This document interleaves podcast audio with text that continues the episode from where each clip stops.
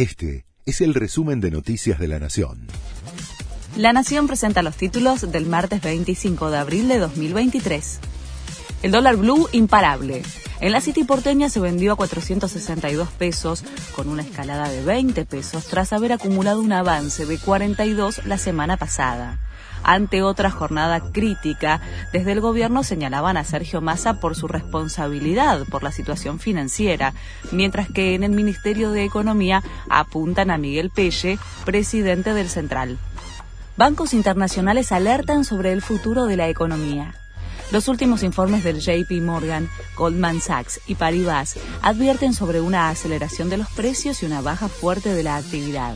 JP Morgan, por ejemplo, estima una caída de 3,3% del PBI y un índice de precios de 122,2% para este año y para el próximo prevé que la inflación llegará al 150,3%. Diego Luciani pidió agravar la condena a Cristina Kirchner.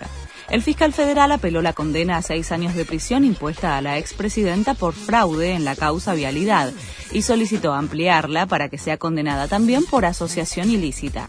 En el escrito, Luciani denunció que el actual gobierno es condescendiente con la corrupción y acusó a Alberto Fernández de atacar a la justicia.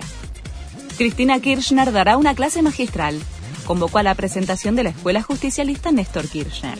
El acto será en el Teatro Argentino de La Plata este jueves.